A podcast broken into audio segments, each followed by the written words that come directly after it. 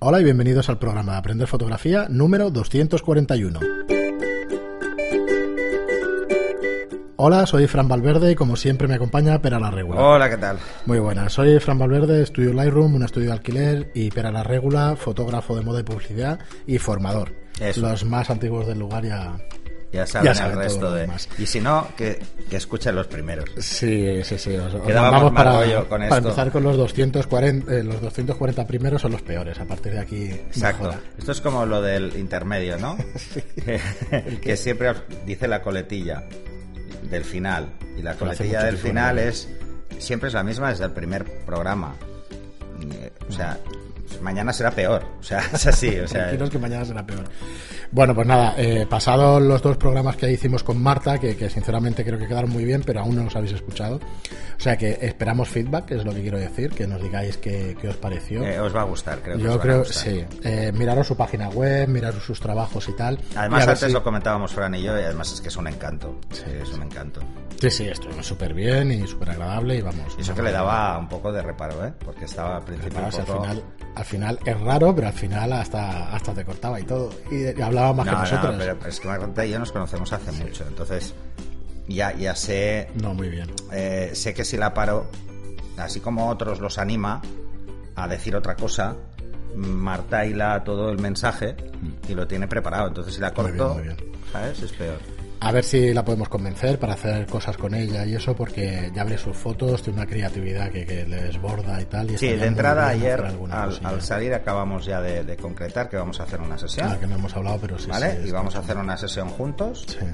eh, en la que ella pondrá toda la parte creativa y yo le pondré toda la parte técnica y así veréis un híbrido de lo, cómo debería ser una sesión con un asistente de iluminación que sabe, sabe iluminar y con una persona que es muy creativa, que es ella. De hecho, ahora escucharéis este programa viernes 29 y mañana sábado 30 tenemos el meetup de gestión de modelos y la idea también eh, es hacer un meetup, pero claro, esto sí que no os lo he dicho, ni hemos hablado con ella ni nada, pero un meetup de fotografía creativa y tal que nos pueda explicar en directo cómo preparar una sesión y todo eso también sería muy interesante. Todo, Sí, bueno, sí, sí, iremos, hablando cosas con ella. Ajá. Y nada, pues eso, vuestra Bueno, opinión, a ver qué os parece. aquí, claro, sí, sí, que es como otra, que no- viaja muchísimo, o bueno, vive con un pie aquí y un pie fuera, a ver si, si es posible que, que vayamos haciendo cositas. Y nada, recordaros por último nuestra plataforma de vídeos de cursos online, eh, aprenderfotografía.online, donde tenéis todo lo necesario para aprender fotografía a vuestro ritmo, ya lo sabéis, sin, sin permanencias, 10 euros al mes. Ya con 13, la semana pasada salió el curso de iluminación de en retrato. O sea que tenemos 130 vídeos ya que podéis ver y, la verdad es que ya en un mes es complicado verlos todos. Así que bueno, nos animamos por lo menos a echarle un vistazo a aprenderfotografía.online. Os podéis registrar gratuitamente porque es red social también y luego 10 euros al mes para el tema de los talleres y cursos. Y hoy tenemos un, un programa con algunas preguntas vuestras, comentarios y preguntas que por cierto os animamos a hacerlas porque desde que tenemos la red social Es- todas están allí. todas están allí. Entonces, a ver, no nos cuesta ir a la red social y coger o preguntas en y tal. Telegram Sí, sí. o por privado. No, hombre, no. normal. Entonces, animaros por aquí, por iBox y por iTunes, que hay mucha gente que nos escribe todavía o que hay mucha gente que nos descubre todavía por ahí. Y, y nada, volver a las preguntas. De todas formas, seguimos recibiendo, ¿eh? pero, pero bueno, a menor nivel, yo supongo que es por eso, porque al final las tenemos todas en, en Aprender Sí, Fotografía. ya que hemos también... pasado de 500 Ajá. en la red social. Y luego, mira, una pequeña explicación, si quieres esperar, porque ya está lanzada, aunque no oficialmente, ni hemos hecho mucho ruido, con el tema de la tienda. Iremos lanzando una tienda de accesorios y de, y, y de material fotográfico poco a poco. Hemos Sí. empezado con producto por foto, porque A ver. es lo primero que teníamos a mano y hemos hecho reseña. Pero vamos a. Bueno, también el Incrom efectivamente. y Seconic. Vamos a ir poniendo- primeros. A ver, la idea, eh, y esto es algo que ya hemos hablado muchas veces y, y para nosotros es importante, es que veáis productos que nosotros hemos podido probar. O porque los usamos en el día a día, en el caso de Profoto es así, Sí. O porque los hemos podido probar porque el fabricante nos lo ha dejado para probarlo y hemos podido Que no el solo probarlo, sino haceros una pequeña reseña es- eh, siempre que lleguemos, a- porque igual hay artículos que no tienen mucho sentido. Más que nada porque de un trípode, pues igual hablamos un minuto, pero, pero Bueno, depende. lo del haremos trípode. igual, ¿eh? Intentaremos hacer reseña de todo el El material. que vamos a hablar es de uno que todavía mm, no sé eh, quién es el distribuidor, pero que hay que conseguirlo, que es el que a mí me gusta, que siempre los hemos ¿Cuál? comprado fuera. El, el Manfrotto plegable. Ajá. Porque a mí me encanta ese trípode. Sí. Bueno, ya lo Y averiguaremos. todos los que tenía los, los vendimos cuando traspasamos el estudio. O sea que A ver, nosotros seguiremos haciendo, como os he dicho siempre, el podcast seguirá siendo siempre gratuito, la red social siempre será gratuita, pero claro, hemos de financiarnos de alguna manera. Nuestra manera, pues ya lo sabéis, son los cursos y ahora pues puede ser también una parte la tienda, pero vamos, sin, sin absolutamente ningún compromiso, sin absolutamente nada, el que le apetezca entrar, comprar y eso, eso sí, va a tener la ventaja de que va a tener unos meses gratuitos a la suscripción si compras algún, algún producto. Irá por importes, ya os iríamos informando, hasta cierto importe tendrá tres meses gratuitos, hasta cierto importe seis meses y bueno, por lo menos así también conocéis nuestra sí, plataforma. es una y- forma de daros a conocer también la Sí, plataforma. y, y bueno, y que tengáis una ventaja con respecto a otras tiendas, porque al final, mm, si vas a comprar un Seconic y lo tienes más barato en otro sitio, pues lo comprarás más barato en otro sitio. Entonces, nuestra manera, hay muchos productos además que el PVP oficial no permiten tocarlo. No. Entonces, Eso nos pasa con podemos Profoto, hacer el descuento, claro, podemos hacer el descuento a través de nuestros cursos y regalando estas suscripciones. Descuento Sí, es el, el Profoto es muy estricto con el PVP, de hecho mm, es extremadamente estricto porque no te permite ni jugar haciendo bundles. O sea, decir, oye, si me compras esto y me compras esto y me compras esto, te aplico un descuento. No, no, te, no te permite hacer eso. Entonces las tiendas lo único que pueden hacer es o forzar un bundle al importador, que es una, una opción, o meter cosas de ellos. Claro, nosotros eh, Claro. vamos a tirar un poco por el, por el contenido, por lo que hemos apostado siempre, ¿no? Que es aportar valor hacia, hacia vosotros, ¿no? Eh, en- directamente, pues si os vamos a enseñar un 8A, ya somos conscientes de que no se va a vender por la web, o, o difícilmente, pero por lo menos vais a tener un valor añadido de cómo se utiliza un soporte directo aquí por nosotros, todo esto lo vas a tener siempre que... Mm. A ver, que siempre, siempre os vamos a dar soporte porque ya os lo damos ahora. Pero bueno, nos- eso, los que nos conozcáis así, ya, o lo sea, ya lo sabéis. Sabéis. O sea que- Ya, o sea, que eso no. no Bueno, es pues ya está, no Y con el tema de los cursos ya existe. La gente que está en los cursos ya sabe que tiene un canal directo con los profes. que ahora somos Fran y yo, pero esperamos ser más. Sí. Entonces, bueno, ahí estaremos para lo que haga falta, que era el mensaje un poco que os queríamos lanzar y un poco lo que nos vamos a distinguir del resto de, de tiendas online. Y venga, pasamos a vuestras preguntas. Un par de comentarios antes. Nos dice Vivelar, eh, se ríe, dice Fotogust, eh, que es una referencia a uno anterior. Mira, eh, leo primero el otro, que nos dice, Pera recomendando ETTL. Mm, ¿Será que algo está cambiando al otro lado de la fuerza? Lo recomendás en el tema del Eh, no, perdona, yo estoy Ah, en la fuerza porque yo soy de Canon. Eh, Los otros están. Los otros son el lado oscuro. Eh, a ver, sí, la verdad es que hasta yo, yo soy el primer sorprendido. Ya tuve la oportunidad de probar el TTL en el B2 y, y ya mm, me llamaba la atención. Lo que pasa es que no deja de ser un generador, aunque sea porta- portátil, que yo he utilizado muchísimo en exteriores, pero lo he usado como si fuera un flash de estudio porque es lo que es. Entonces, claro, mm, no disparas en ETTL. ¿Por qué? Pues porque no, porque te estás tan acostumbrado que lo haces directamente. Pero con un flash de zapata me llamaba mucho la curiosidad probarlo. Y probarlo comparándolo con, con los flashes que conozco de, siempre. Y lo probé, probé con un Mets, probé con el Canon y probé con el Profoto. Para ver un poco las diferencias ¿no? de, que tenía. Y la verdad es que me sorprendió. Me pareció lo, lo más interesante, me pareció eh, que jugar con la compensación solo hay que girar una rueda, no hay que darle un botón y luego a la rueda, como pasa en, con un flash Canon, Nikon o con cualquiera. Eso ya de entrada lo hace más cómodo. Bastante más cómodo, porque girar la rueda es una rueda además súper sensible, que va en fracciones de 10, o sea, no va a tercios. Y luego, claro, la cosa más importante que me encontré con el A1 es que yo disparo en TTL y me dice, con la compensación que yo he puesto, me dice, voy a disparar a una potencia de 5.6. Le digo, ah, vale, pues si no cambio la distancia, lo paso a manual y ya tengo 5.6. Eso no se puede hacer con un flash de zapata. Disparar en TTL y que te dé la potencia Que te los automáticamente para cambiarlo a manual. para Entonces, claro, es muy fácil porque en esa primera foto yo no necesito saber ni cuál es la distancia de disparo. la hago compensando y ya, ya me da igual la distancia. Claro. Cosa que en manual es imprescindible tener clara la distancia.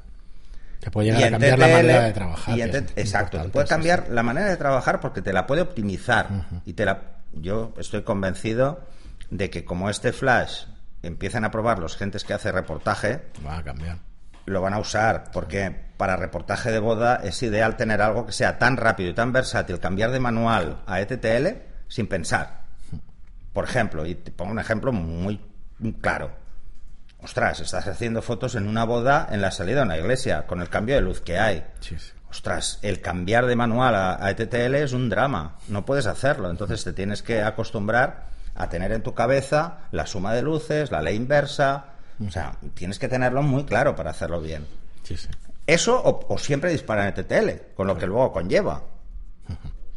Y lo que me sorprendió es que no es tan sensible al reencuadre, como pasa, pues, por ejemplo, con un Canon, y desde luego no fluctúa tanto como fluctúa en temperatura los flashes de zapata tradicionales. Que puedes estar haciendo un reportaje y encontrarte que una foto está a 5200, la otra está eh, a 7000. Y esto pasa en cada no, foto, sí. Esto pasa demasiado. Entonces, por, por el ajuste que hace del balance de blancos el ETTL. O sea, si tú tienes el ETTL activado y además tienes en tu cámara el balance de blancos automático, es un caos monumental, porque cada uno intenta hacer lo que puede.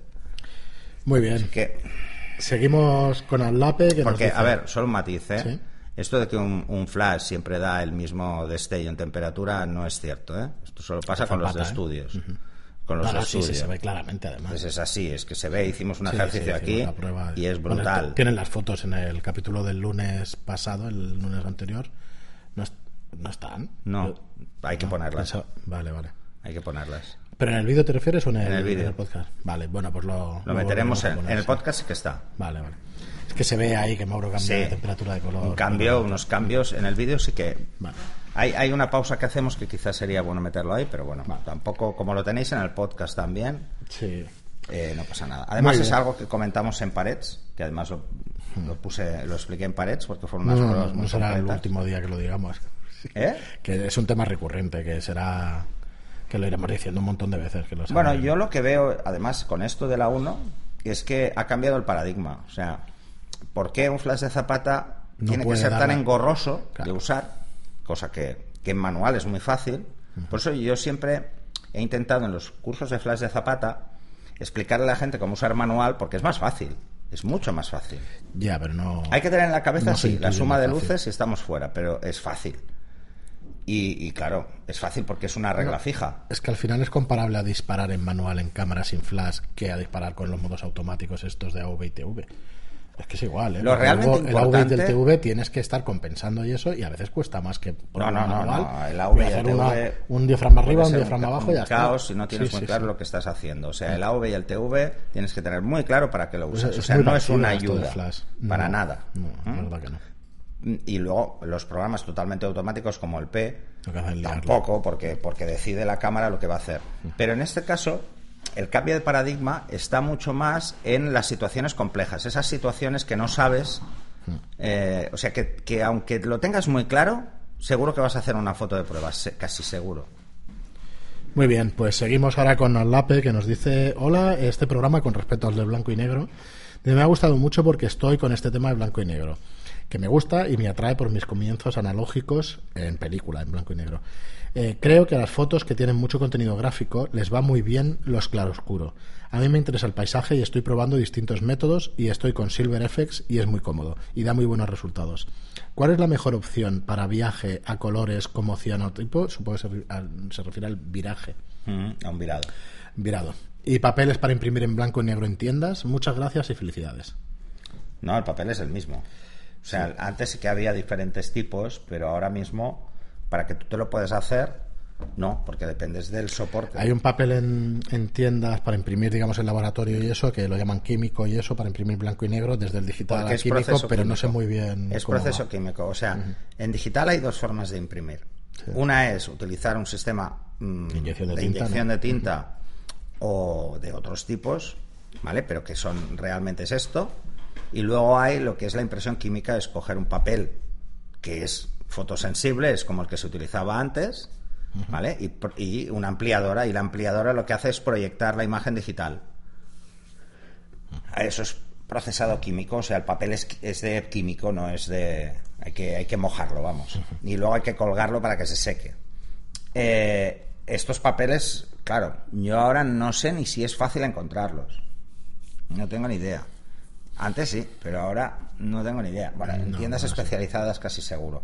Sí, no, Casanova y cosas así seguro, pero, Pero, vamos, no pero claro, si vas a hacer impresión química, si lo que vas a hacer es una impresión digital, básicamente, porque lo va a hacer el ordenador, eh, depende mucho más del, del tipo de papel que soporte tu impresora en ese sentido, porque depende de su textura, igual no ab- absorbe bien el- los colores o cualquier cosa, y en blanco y negro, pues igual no te queda como... A ver, yo una vez compramos unos papel, papel para, que era de Ilford, eh, que era especial para contrastes altos, creo que era. Que era precisamente para blancos y negros muy forzados. Mm, Pero no Hablaremos, sé. preguntaremos a Juan Carlos también eso que tiene que... ¿Cuál usa él? Igual. Eh, yo te digo, porque yo mm, hace ya muchos años que no, que no hago impresión en casa, bueno, que no hago copias en papel. Y, y cuando tengo que hacer una copia, antes iba a un, a un laboratorio que hay en Barcelona que se llamaba El Taller, que, que hacían impresión química. Y a mí me encanta. Lo que pasa es que, bueno, desapareció, fue absorbido. No la- sé si en EGM o en algún laboratorio Sí, de estos grandes hacen impresión química y es posible que sí. Sí, me parece que sí. Es posible que sí. Y esto Yo si tenéis la oportunidad de hacer eso, en vez de hacer la típica impresión Probarlo, digital, probarlo con una probarlo. foto muy bien procesada y contrastada que fliparéis. No, pero es que con cualquier foto se nota un montón. Se nota un montón, ¿no? Es una barbaridad. La diferencia sigue siendo extrema la impresión química versus la impresión de tinta. Mm, Además, estáis menos supeditados a, a las calibraciones, ¿vale? Porque realmente mm, se proyecta la imagen. Tiene que estar muy mal el proyector para hacerlo mal. Y en blanco y negro también afecta. O sea, es que afecta. Yo, cuando veo esos blancos y negros que parecen selenio más que un blanco y negro, ¿sabes? O sea, eso es un virado diferente. Dices, ostras, vaya cagada, ¿no? O sea, yo quiero un blanco y negro puro y me sale selenio o me sale. Sí, esto pasa muy comúnmente. Ostras, ese tono, pues no me convence, ¿no? Muy bien, y un anónimo, Porque más que nada parece un duotono, más que. ¿Sabes? Es una cosa muy rara. un oyente anónimo en iVoox, que, bueno, en mexicano, porque nos dice que excelente podcast, me encanta, aunque sí quiero comentar que en México la diferencia de precios aún es muy grande. Una compacta de medio uso se puede adquirir por 15 euros y una reflex con objetivo kit de medio cuesta alrededor de 130 euros. Y en ambos casos, hablando de cámaras que llevan 5 o 6 años en el mercado. Me parece baratísimo, pero bueno, eh, claro, cámaras de, de hace un montón de años, 5 o 6 años y eso. No, Pero eso no. no. son un montón de años. Sí, sí, no son ¿A un montón de años. No, ¿no? son un montón de años porque realmente eh, la evolución de, de los sistemas a nivel digital es más lenta ahora que hace 10 años. Hace 10 años la progresión era muy rápida. ¿Qué pasa como los ordenadores? Claro, es lo mismo. Y ahora, a ver, mm, progresan, pero bueno, los saltos no son tan salvajes. Entonces, una cámara de hace 10 años, si la comparamos con una de ahora, las diferencias están en cosas que, que- que- que no estaban hace 10 años. No, no es que sean mucho peores las- los sensores de hace 10 años, no. Es que simplemente ahora los sensores se están haciendo para otro tipo de foto. Ajá. Pues, por ejemplo, eso, ISOs muy altos. Muy bien. Y seguimos con Reinaldo, que nos dice, creo que existe, mira, esto, esta duda, a ver si la podemos volver a aclarar, porque a mí me pasa, se me va olvidando recurrentemente. Dice, creo que existe un error, o no entendí bien. La duración de destello y la velocidad del destello de un speedlight es lo mismo. Hasta donde yo sé, la duración de un flash de zapata es sobre uno eh, sobre su- unos 1 barra 20.000 e incluso un 1 barra 50.000 dependiendo del flash y potencia elegida a 1.1 un SB900 está sobre 1.800 en cambio a 1.128 está sobre 1.20.000 ¿es correcto o me estoy liando? A si ver. leído yo también bien Piensa que los flashes de Zapata, la duración, bueno, todos los flashes, ¿eh? Lo que pasa es que lo simplifiqué mucho, es cierto. Los flashes de Zapata, igual que cualquier flash, la duración del destello fluctúa. O sea, a menor potencia, menor duración. ¿Vale? O sea, cuanta menos potencia, menor rato está la antorcha encendida. punto es que no Punto de pelota. como eso Vale. ¿Qué pasa? Que en ETTL la fluctuación mm, de, de potencia es muy bestia. Y en manual no es tan significativa. Por ejemplo, a mínima potencia una TTL, pues igual te llega a un 8000. Pero en manual nunca llega a un 8000, aunque lo pongas a mínima potencia. ¿Vale? ¿Por qué? Bueno, Porque mm, funciona así. eh, porque eh, en ETTL lo que el destello ya es toda la potencia del condensador, o sea, el 128 avo. Entonces, ¿qué hace, por ejemplo, que sea más largo el destello? Pues que eh, la antorcha está encendida más rato en ETTL y hasta que la cámara no corta, no corta el destello. Entonces, no son exactamente igual. Deberían ser igual, pero no son exactamente igual a nivel de funcionamiento. Eh, ¿Por qué? Pues porque precisamente un 128 avo, que es la menor potencia que le puedo dar por condensador, no equivale al tiempo más corto que le puede dar en ETTL. ¿Vale? Porque si tú pones a un 128 avo, verás que hay de una distancia que no puedes, no puedes bajar. ¿Vale? Entonces, hay diferencias. Mm, Es más estable en cuanto a, a obturación el manual, pero suele trabajar con obturaciones ligeramente más bajas que en ETTL. Bueno, de todas formas, esta velocidad. Al menos esto es como lo ves luego en las especificaciones del fabricante. Intentas mirar dónde está, pero sigue siendo una laguna. Sí, Por ejemplo, Velocidades altas. los flashes de estudio, los flashes mm, de generador, eh, no suelen bajar, los, los buenos, no suelen bajar de un 8000 en la máxima potencia. Pero es que luego dan unos 20.000 en la mínima. O sea, siguen teniendo obturaciones altísimas. Vale. Los flashes de zapata hay que tener en cuenta dos cosas. Primero, no son tan eficaces en cuanto a la utilización de la cantidad de potencia, por eso fluctúan y no dan siempre exactamente la misma potencia. Por eso, es- por eso no valen lo que vale un generador de estudio, entre otras cosas. Y no solo es un tema de potencia, solo tenéis que comparar un flash de estudio barato con un flash de zapata. De un fabricante reconocido ambos, ¿eh? La diferencia es tres veces más caro Sí. el flash de estudio, aunque sea un compacto. Muy Al bien. margen de todo eso, pues está otros factores que afectan a esa calidad de la luz. Y es, por ejemplo, cuánto está de caliente la antorcha. Que eso puede afectar a varias cosas. ¿eh? Eh, hay flashes de zapata que llevan control de temperatura para evitar que estalle. Claro, mm, ¿te va a dar el mismo destello cuando está al límite? Probablemente no, pero por, como medida de seguridad. Fijaros que si lo ponéis en ETTL hay como un doble reciclado. Está, puedo disparar, pero hasta que no está en verde no puedo disparar bien. ¿Vale? Pero te deja disparar. ¿Eso qué quiere decir? Que él asume que a la potencia a la que tú has disparado en el anterior destello puede volvértelo a dar, pero no te puede volver a dar una plena carga. O sea, si no funciona, o sea, si no está exactamente igual la situación, fallará. Claro. Fallará. O sea, te dará menos luz. ¿Vale? Ese tipo de cosas. O sea, el tema de, de- de la duración del destello es muy difícil saberlo a priori.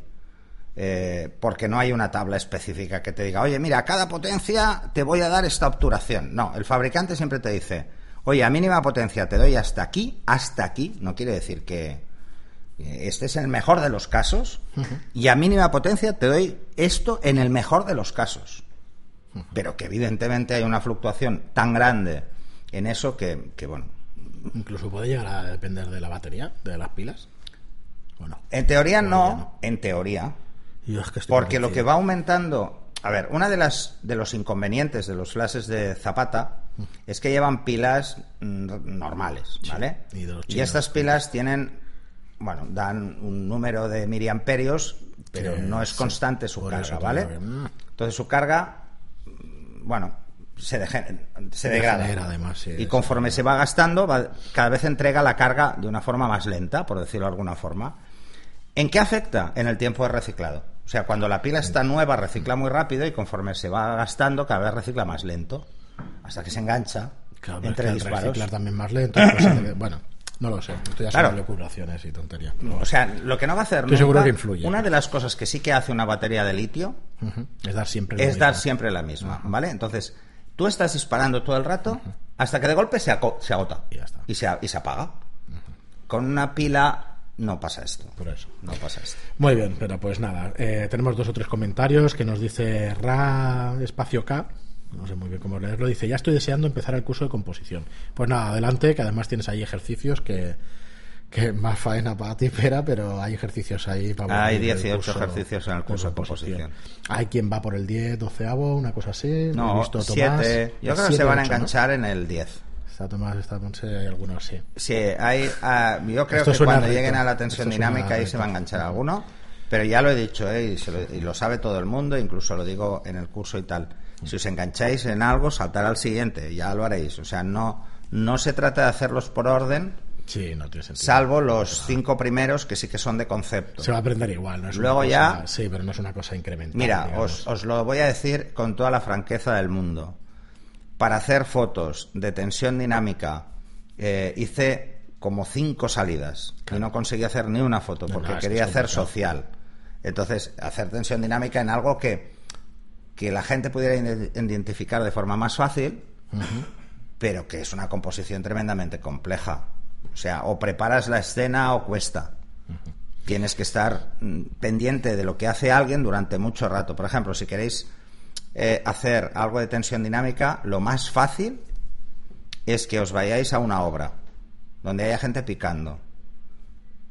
Porque llegará un momento en el que ya ni miran donde pican. Y ahí generaréis tensión dinámica, o sea, el movimiento de- del pico y la mirada de la persona en el lado opuesto, por ejemplo. Y si no, les pegáis un grito. Entonces bien. seguirán picando mientras miran, ¿no? Pues o hacéis que una amiga vuestra con una falda corta pase por delante, seguro que se gira. es una forma de provocar tensión dinámica. Rápido y además os sirve en la foto. Ya sabemos, este país sigue funcionando igual, o sea que... Pues acabamos con Eric eh, Sardinas que nos dice con respecto al programa de baja velocidad y obturación y flash. Y luego Rian Seria, Rian Seria, que me ha sonado a Rian Sheira, perdón por la broma estúpida, pero ostras, me ha recordado un montón. Perdón. Dice, como siempre, muy buenas explicaciones por parte de Pera en el programa este de baja obturación, de, eh, baja velocidad de obturación y flash. Es cierto que quedó, que quedó muy chulo. A ver, eh, Eric el tema de, baja obturación, yo recomiendo mucho que, que salga- lo hagáis cualquier día por una calle que tenga muchas luces, ¿no? O sea, la típica calle de... En Navidad es como muy divertido, ¿no? Porque tenéis todas las luces de, de la decoración navideña por todas partes y jugar con velocidades de obturación altas y flash hace que, que no se vean. Y es el momento ideal, por ejemplo, para coger una baja obturación, es coger la, luz de fondo e iluminar el primer plano con el flash. Hacer esto o, en una discoteca. En una discoteca es muy es un clásico ya. Es, es inevitable hacerlo con baja velocidad de obturación o vais a tener todos los fondos negros. Porque no hay luz. Muy bien, pues nada más. Este es el capítulo de hoy y nada, recordaros que si os gusta nuestro contenido y queréis echarnos una mano en la difusión, pues nos viene muy bien. eh, primero agradecer todos los comentarios. De hecho, creo que voy a cambiar el discurso y lo que voy a hacer a partir de ahora es agradeceros a todos los comentarios lo de 5 hacemos, estrellas ya en iTunes.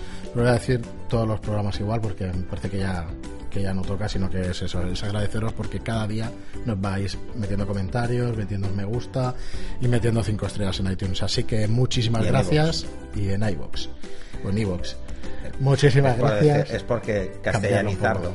Es iVox. No lo sé. Porque es una empresa española, ¿no? Sí, en principio sí. Sí, Es están aquí en iVoox. San Cugat. ¿No es en San iTunes? Cugat. iTunes. iTunes. No iTunes, no. iTunes no. iTunes. iTunes es, es los Looney Tunes. Hasta aquí, muchísimas gracias por escucharnos y hasta el próximo programa. Hasta el siguiente.